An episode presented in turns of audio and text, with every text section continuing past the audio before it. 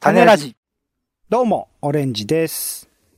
2022年の土曜の牛の日は7月23日と8月4日です。ポンです。世の中全部種にしよう種ラジ。よろしくお願いします。よろしくお願いします。さあ、オレンジさん。はいよ。オレンジさんの青春時代といえば何ですか？青春時代。は、えー遠距離通学ですかね。おうえ、遠距離通学？どういうこと？1時間半ぐらいかけて、あの、通ってたんで、高校とか。あ、地元じゃなかったんだ。そうなんですよ。めっちゃ遠かったんですよ。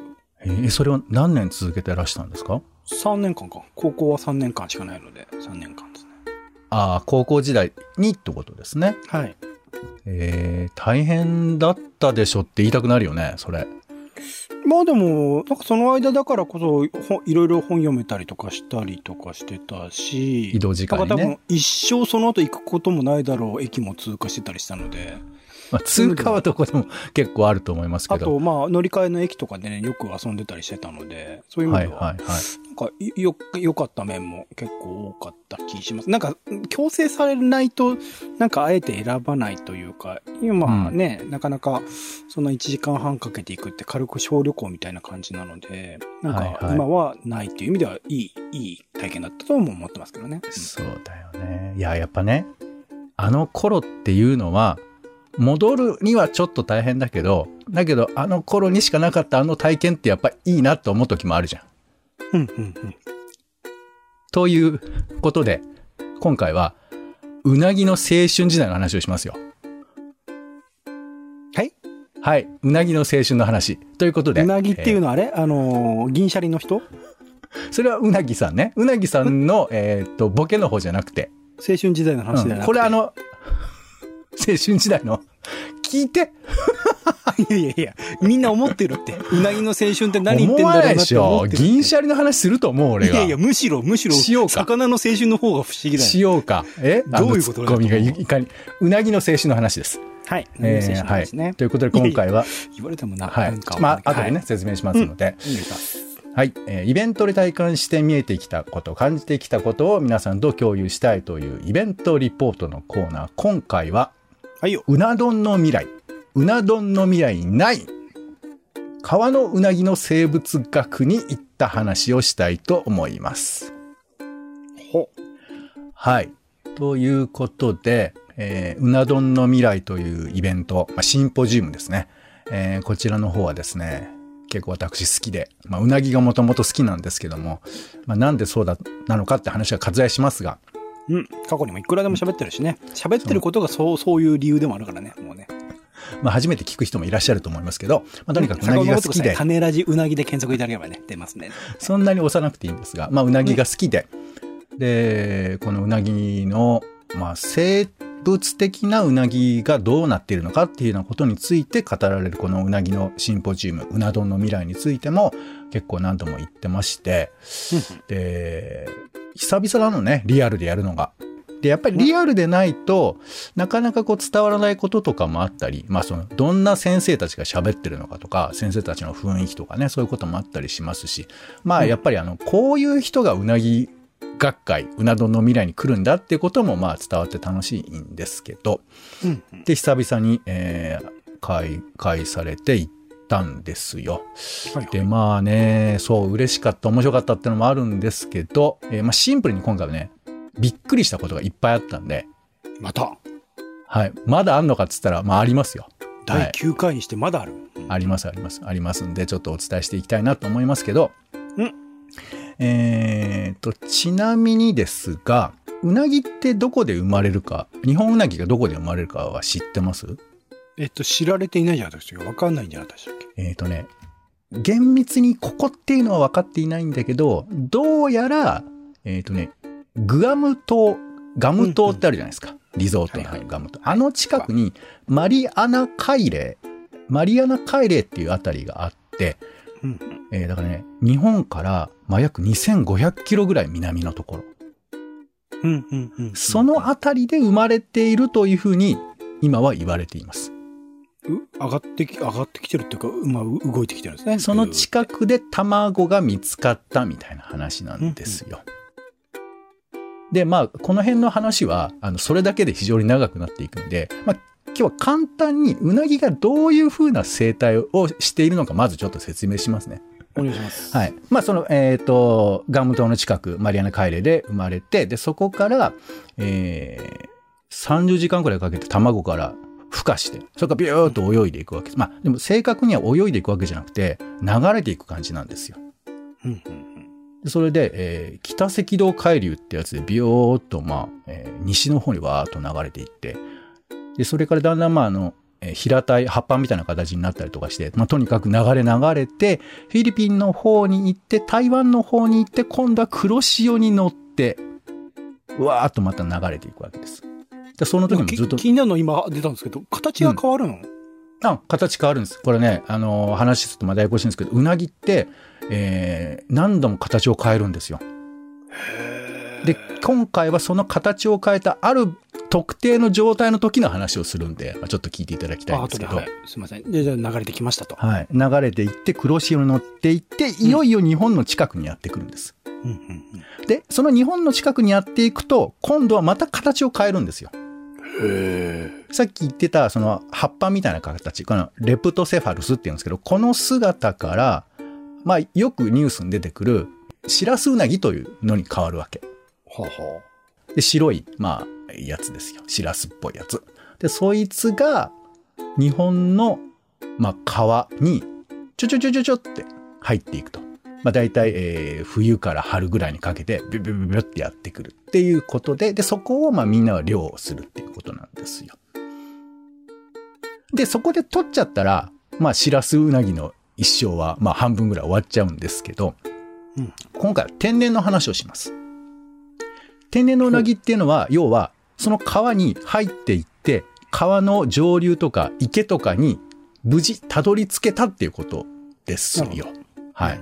そう、あの、ちなみにそこでシラスウナギとして取られて、養殖池に持ってかれたやつが、僕らが俗に言う養殖ウナギと言われてるやつなのね。だゼロから養殖されてるわけじゃないってことですね。そうそう。完全に養殖してるものは日本の中で、えー食用としては多分出てないと思います。うんうん。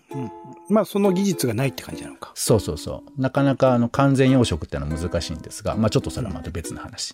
で、えっ、と、その、えー、シラスウナギが川に登っていくんだけど、でもね、川に登る前に、その河口あたりで半年ぐらいいるパターンもあるんだって。うーん。で、そこでちょっと成長さするわけ。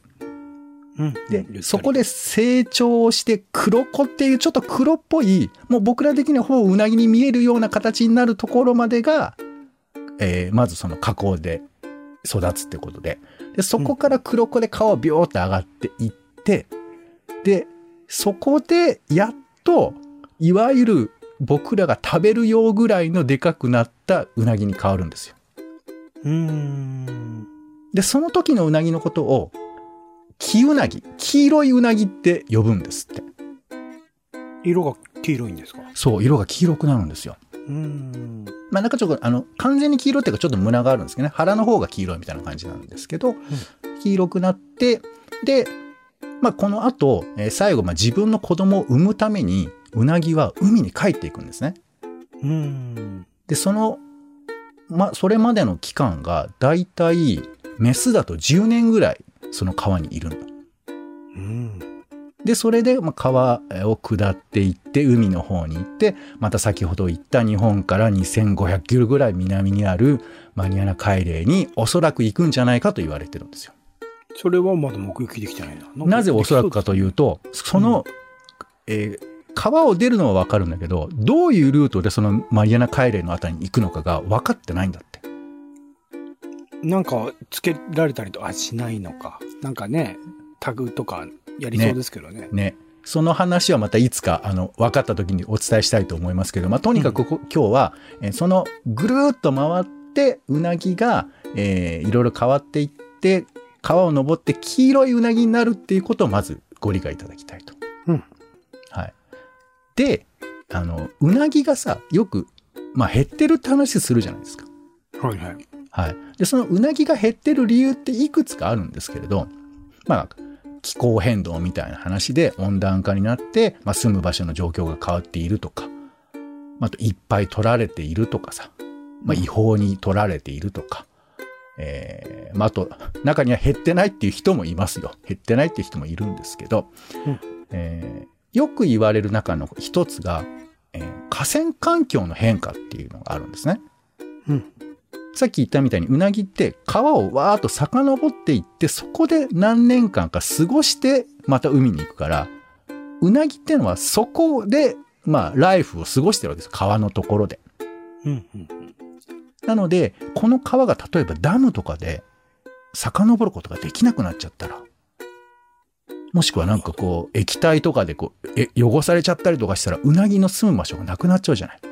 なるほど、なるほど。っていうことで今回のテーマとなっている、えーうな、川のうなぎの生物学というのはまさにこのうなぎの川時代の話をフューチャーして話そうってことなんですよ。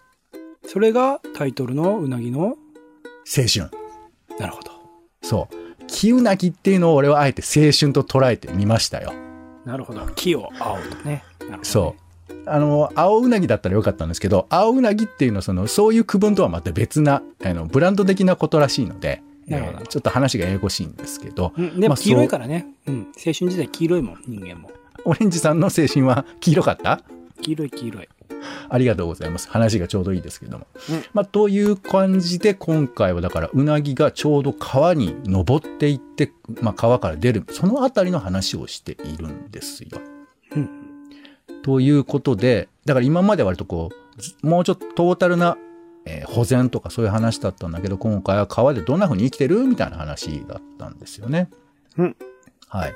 という、まあ、これが前振りです。で、えー今回のシンポジウムのは漢字だけちょっと説明しておくと、えっ、と、まあ、東大の、えー施設の中で行われているんです。弥生行動っていうところなんですけど、まあこれ、行ったことがないとちょっと分かりづらいですけど、まあ割とシンプルな立派な行動という感じになってまして、まあ真ん中にプロジェクターが飾れるところがあって、そこのプロジェクターに、まあ皆さんがパワーポイントを当てて、え説明をするみたいな感じでした。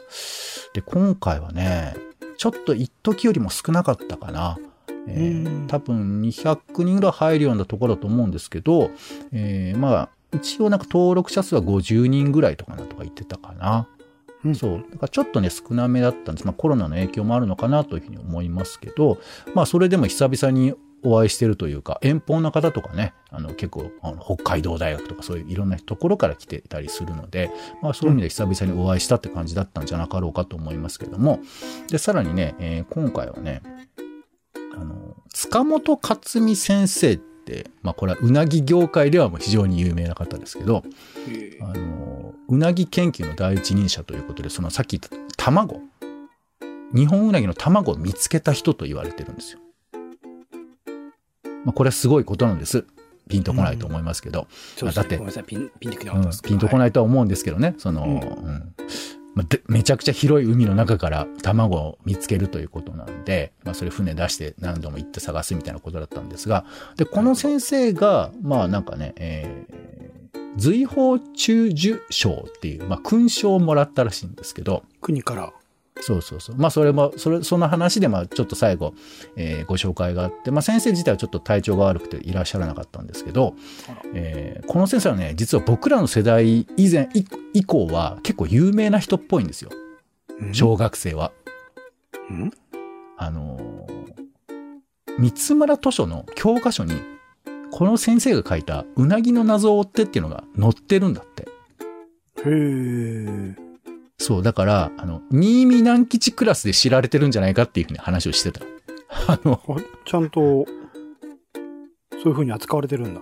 そうそうそう。あの、実際にまあその子供向けの本で、えーうなぎの謎を追ってっていう本があるんですけれど、そこから抜粋されて紹介されてるみたいです。ウェブとかにも載ってたりするんですけどね。まあですから結構子供たちには、えーまあ認知もあって、でさらに子供たちにうなぎを、ね、ことを伝えるみたいなキャラバンみたいなこともされてたとかっていう話もされてましたね。まあ、みたいな、そんな話もあって、えーまあ、久々感と、えーうなぎ学会風な感じが、まあ、行われてたんですけど、はい。前振りがなくなった。まあそういうわけで、えーうなぎ学会始まりましたが、まあとはいえ、あの、学会なのよ。あの、うな丼の未来って言ってるけど、まあソフトには言ってるけど。だからき、一丁聞いてても結構難しくはあるんですよ。内容って。で、僕も素人ですから、あの、全然よくわかんないの、ほとんどは。うん。ほとんどはわかんないんだけど、ここだけ聞いたら、オレンジさんも面白がってくれるんじゃねえかなというところで面白かったベスト3をちょっとご紹介します。まあ僕もしくは、なので、あまりうなぎ、うなぎに詳しくない側の、あもしかしたら少ないかもしれないけれど、リスナーの方もってことですかね。そうそう、そういうことなんですよ。はい。じゃあ行きましょうかね。えーとね、まず一つ目。えーうなぎはめちゃくちゃ鼻がいいって話。うん。うなぎってめちゃくちゃ嗅覚がいいんだって。へえ、ん？ほてか、うなぎに鼻があるっていうのもなんかピンとこない感じですけど、うなぎには。ま使う場面がね、あいつら、うだって川に住んでんだし。そうなんですよ。で、川に、まあ、う水の中住んでるでしょ？水の中で、その水を鼻に入れて、で、その鼻に入れることで匂いを感じてるらしいの。What? えーっと、これ以上は俺もわかんないけど、一応本とかにはそう書いてある。で、すごく敏感なんだよ何の意味があるんだろう？何の意味があるのかって話をこれからしますよ。ううなぎって、あの、要はさ、あの、海から川にずっと行くわけじゃないですか。うんうん。だから自分が行くべき場所とか、川がこっちの方だとか認識できないとまずいじゃない。うんうんうんうん。だから、うなぎは、こっちに川があるとか、川の方を選ぶっていうことを、どうやら匂いで選んでいるんじゃないかっていう説もある。裸んじゃないの？肌感ってすごいアバウトなこと言うね。まあ、肌、肌感と、まあもしかしたらとか、冷てえなとか。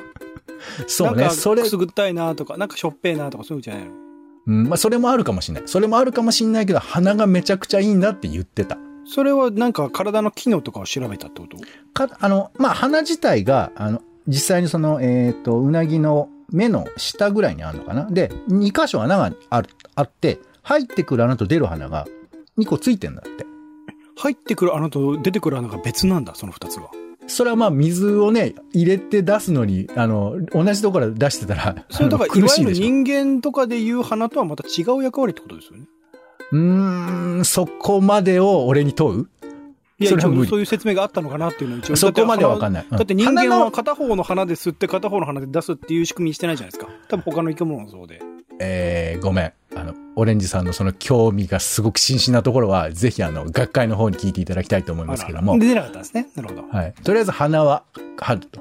で、その鼻で、例えばうなぎが、これはあの動画出してましたけど、うん。Y 字型の試験管みたいなものがあって、うん。で、えー片方が、えー海の水で、で、片方が川の水っていうのにしたら、うんいそのうなぎの稚魚みたいなのが、ピロピロピロっつって、ちゃんと川の方を必ず選んだりするんですよ。すげえ。アメーバ見て。そう必ずそういう風な、だからその、年金だ、年金見て。うすげえん、まあ、匂いなのか、ちょっと俺にははっきりとは分かりませんけど、でもそれはじちゃんと実験をすると必ず、一旦行きそうになっても必ず戻って、そっちに行ったりとか。で、あと、まあ、実際にその大きい、えー、何、湖みたいなところでも、その動きの傾向なんかがあって、で、どうやら、なんかアミノ酸とかカビとかが溶け出しているものを判別しているんじゃないかみたいなことを言ってた。え花というより成分を感じ取ってんのか。なるほどね。まあだからそれはし、舌と言いたいけど、でも一応感覚器的にはその舌ではないんだよね。もちろん舌があるのかも俺よくわからんけど。とにかく、うなぎっつうのはめちゃくちゃ鼻がいいんだって。っ。ていうのにびっくりもしたし、鼻があんだっていうのにまずびっくりするよね。それはちなみに他の魚と比べてってことですか？その花の良さっていうのは。えー、そうね。そこじゃあ俺ちゃんとデータ調べるよ。例えば、アナゴとかだったらすげえわかりやすいですよね。アナゴに比べてなんかね、今回ね、うなぎとマアナゴが似てるって話も出てくるんですよ。なるほど。そう。形だけじゃないんだや本当にお姉さん、俺研究者になるからちょっと20年ぐらい待ってもらえる？そうですね。楽しみにしますわ。はい。でもそれだけやってたら多分食っていけないだろうけど。いやいやいやいやいや。まあ、ただね、これすごいのよ。あの、うなぎは、あの、うんこあのいわゆる淡水魚と海水魚っているんですけど、うんうなぎって両方またぐ魚なのね。うんうん。要するに海をバーっと行って川をバーっと上がっていってそこに十数人いるわけだから、海にもいるし川川にもいるしっていう魚なわけ。うん。で、多くの魚は大体自分がどこに生息するかで決めてる魚が多いんですよ。うん。川でも深いところにいるとか、浅いところにいるとか、上流にとか下流にいるとか、大体そういうのは決めてたりするのね。うん。うん。なんだけど、うなぎだけは自分が住むところが特に決められてないんですよ。うん。だから、さっき言ったみたいに、うわーっと、あの、黒潮乗って日本にやってきて、どこの川に入るかって、決まってないんだよね。バランバランにみんな行くの？そうそうそう。だ逆に言うと、うなぎはどこでも大丈夫ってことなんですよ。はだからこそ、その、強靭な、強靭？すごい、あの、鼻が利くところが役に立つんじゃないかなと私は睨みますが、まあまあ、そんな話もあります。はい。そして、二つ目。うなぎは、30センチを超えると、オスとメスに分かれます。ほえーさっき俺、やや誤解を招くこと言いましたけど、メスは、えー十数年川にいるって言ったけど、うなぎって30センチ超えるまでオスかメスか分かんないんだって。シラスウナギとか、なんか変形したあいつらの状況だとわかんねえんだ。そう、レプトセファルスの段階ではオスとかメスとかないんだって。へえ。まあ、ちなみに、このオスメス決まってないっていう魚は結構います。へえ。あとさらに動物で言えばオスメス両方の、えー、なんか要素を持ってる動物もいるにはいります。ほうほう。ただ、僕らの中では割とオスとかメスとかもうすでに決まってると思ってたじゃん。そうね。そうね。うん。なんだけど、うなぎはえ、てか、そうか、30うなセンぎの、ごめんなさい、うなぎのオスメス考えたことなかったわ、考えてみたら。そうでしょ？でも当然ですよ。さっき最後に言ったじゃない。あの、マリアナ海嶺に行ってオスとメスが卵作るわけですから、うんうん。そこはこうちょっとぐずぐずっとね、あのくんずほぐれつして、えー卵が生まれるわけですから、当然、あの、オスメスあるんですけどね。そうそうそう。なので、30センチまでわかんないから、まあその発表会ではその遺伝子の分析みたいな話を聞かされて、もうさっぱりわかんないんだけど、なんかね、えー、養殖でうなぎを作ると、ほとんどオスになっちゃうんだって。これが不思議なことにそうなるんだって。でも、育て方によっては、えーうなぎ一匹一匹で育てると、メスになるっていう風な話もあるんだって。集団に暮らすとオスになって、一匹だとメスになる。っていう、まあでも、あの、自然界だと半々ぐらいになるから、簡単にそういうことでもないんですけど、で、ちなみに食べ物として言うと、オスがでっかくなっちゃうと皮が硬くなっちゃうらしいのね。はだけどメスはでっかくなっても割と柔らかいからメスになった方がいいっていう考え方もあるんですよ。で、あの、どこまでかわかんないけど、イソフラボンみたいなものを、あの、うなぎに入れるとメスになりやすいって話も あるらしいんだって。すげえ。ねえ、すごいでしょ。で、そういう話を聞いて、ああ、そうか。まあ、これ割と本にも載ってるような話なんですけど、へえ、と思って聞いてたら、はい、すいません、質問です。つって、あの、うなぎを育ててる人からの質問で、えーあの、僕らの育ててるの、今最近はね、ほとんどメスばっかりなんですよ。みたいな話が怖い話じゃない。何飛び出てききて、いいやいやいや出てきたよ。そうなのよ。え、そんなことは、え、本当ですか？みたいな話が、いや、さすが学会らしいよね。学会っていうか、うな丼の未来らしいですけど、そういう話が出てきて、いや、それはどう、いや、だから、えー、わかりました。じゃあちょっとすいませんけど、えー、何匹か送ってもらえますか？みたいな話をしてましたよ。そうそうでも送っちゃうとなんかいろいろ変化もあるらしいからなかなか難しいみたいな話もありましたけど、来いよとね、その生産現場に行けばいいんだわね。そのそうそう、まあ、い言ったらね、いいのかなと思いますけど、だから、オス、メスっていうのが途中で決まるっていうのもびっくりするけど、そのオスになる、メスになるっていう風な、あの、要因っていうのがまだ明確じゃないっていうところが、また面白いじゃない。うん面白いですね。そう。まあでも、もしかしたら今、いい育て方をしているとかいうことがね、ストレスがないからメスになるみたいな可能性もあるかな、みたいな話もあるんですけど、まあそんなわけで2番目は、えー30センチ以上になった時にオスメスがわかるという話。うんで、最後。まあ、これが一番俺今日、今回びっくりした話かな。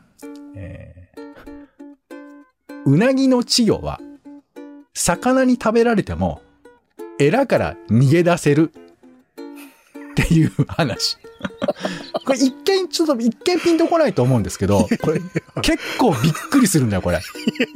いやいやいや。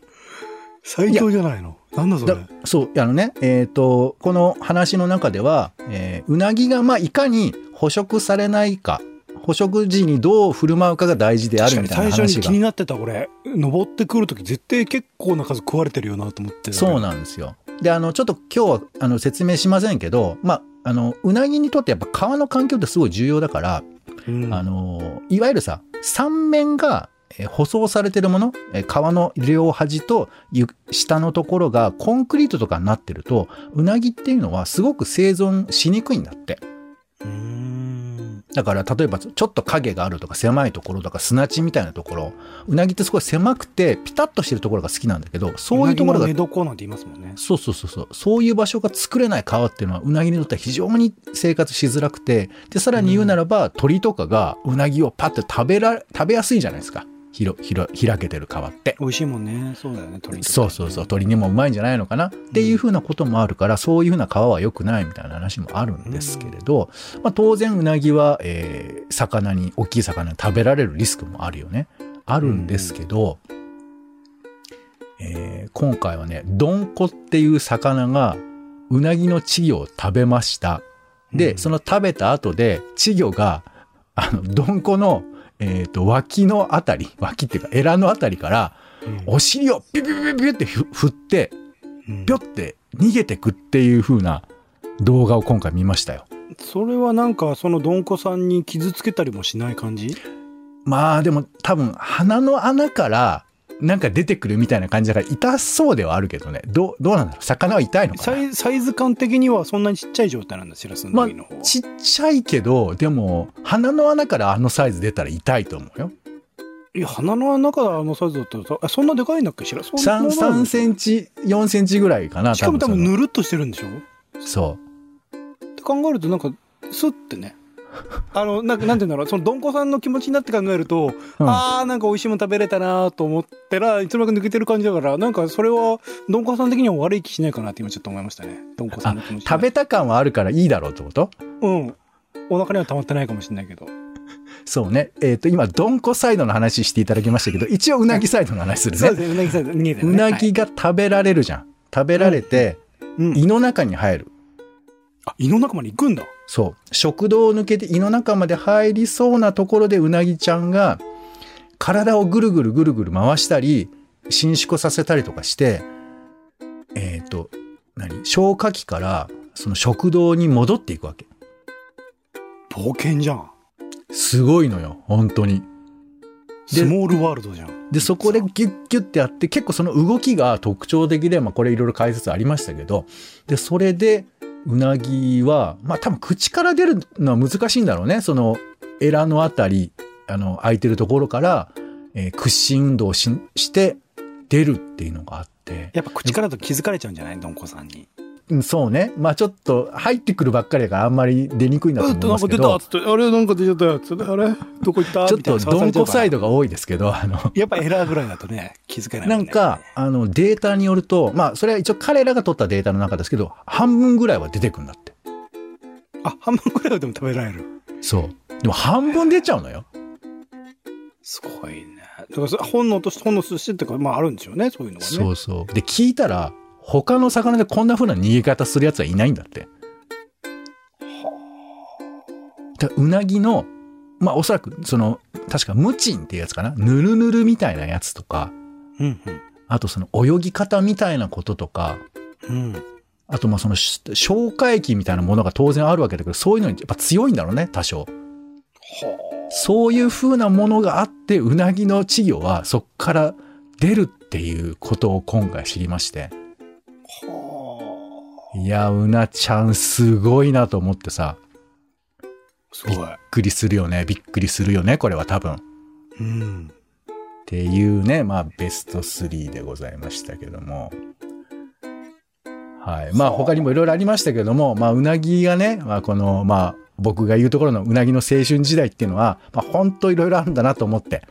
まあ、何そうほら、青春時代に恋愛する段階ではまだほら、色恋できないから。男も女も何もないから。まだないんだ。そう。で、30センチ超えてからっていう。まあまあ、いろいろあるとは思いますけど、まあそうね、思春期を迎えるみたいなことと考えたら、そういうことかもしれない、もしかしたらね。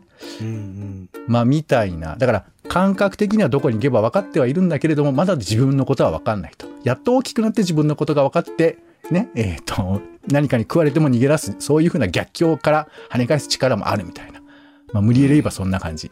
そんな感じを僕はまあちょっと聞いてて、ああ、青春だなってちょっとちなみに、しらすうなぎって美味しいの？しらすうなぎは美味しいかどうか俺は直接食べていないけれど、えーヨーロッパの方ではしらすうなぎを酢漬けにして食べるっていう文化があるんですよ。すげえもったいないってことだよね。そう。まあ今考えればもったいないですけれど、まああとしらすうなぎ、そうだね。なんかそういう風なもの、あの缶詰にして、俺友達にもらったことあるよ。じゃあ、やっぱその美味しいがゆえの、なんか、そういう対策をどんどんどんどん身につけてったっていうことを考えられるのかな？進化なのかな？そうね。まあ、あの、一般的にうなぎってやっぱその、えー海をわーっと泳いできてる。まあでも最初はそんなに泳いでるわけじゃないんだけど、まあそういうふうな大、大航海をしてるから、まあ、すごくエネルギーがある。栄養があるみたいなことを言われてたりもしますから、しらすうなぎも栄養はありそうですけどね。そう。まあ、まあまあ、そんな、はい、びっくり話も今回聞けたということなんですが、オレンジさんは何かご感想があれば。いやいやいや、面白かったですよ。やっぱ、そうですね。僕としてはどんこの気持ちになるかな、やっぱり。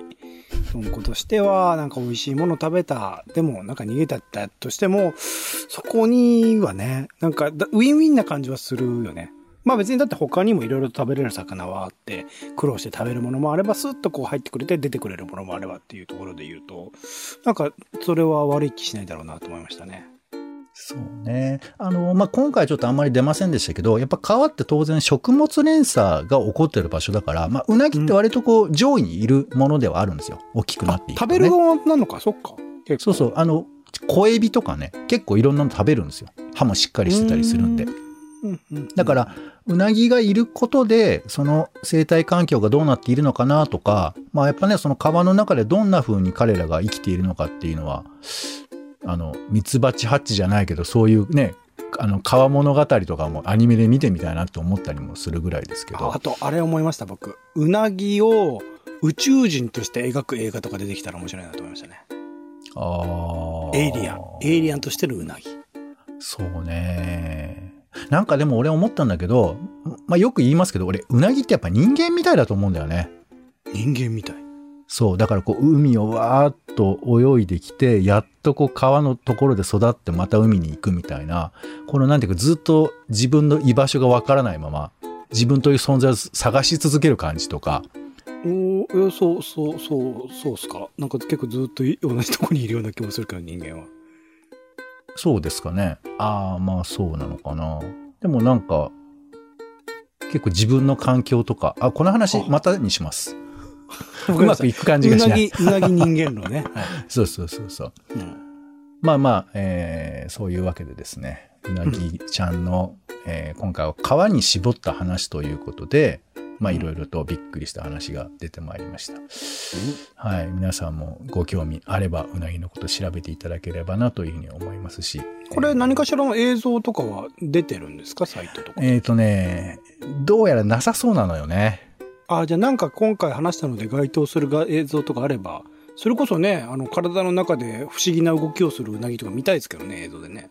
多分、そういうふうなものは、えっ、と、それぞれの大学とかが、まあ、出しているものもあったりすると思いますから、あのーちょまあ、可能な限り、あの、ブログの方に、これ、うんまとめるようにしますので、うん。はい。ということで、えー興奮して話が長くなりましたが、えーこんなところにいたしましょうか。はい。オレンさんも皆さんもありがとうございました。ということで、今回は、公開シンポジウム、うな丼の未来9、川のうなぎの生物学というイベントに行きまして、えーうなぎの青春をバリバリ感じたというお話でございました。はい。お相手は、といったわけで、まだ今年うなぎ食べておりませんので、うん松坂屋でも行って食うかな。えー、ポンと、オレンジでした。種ラジ、また。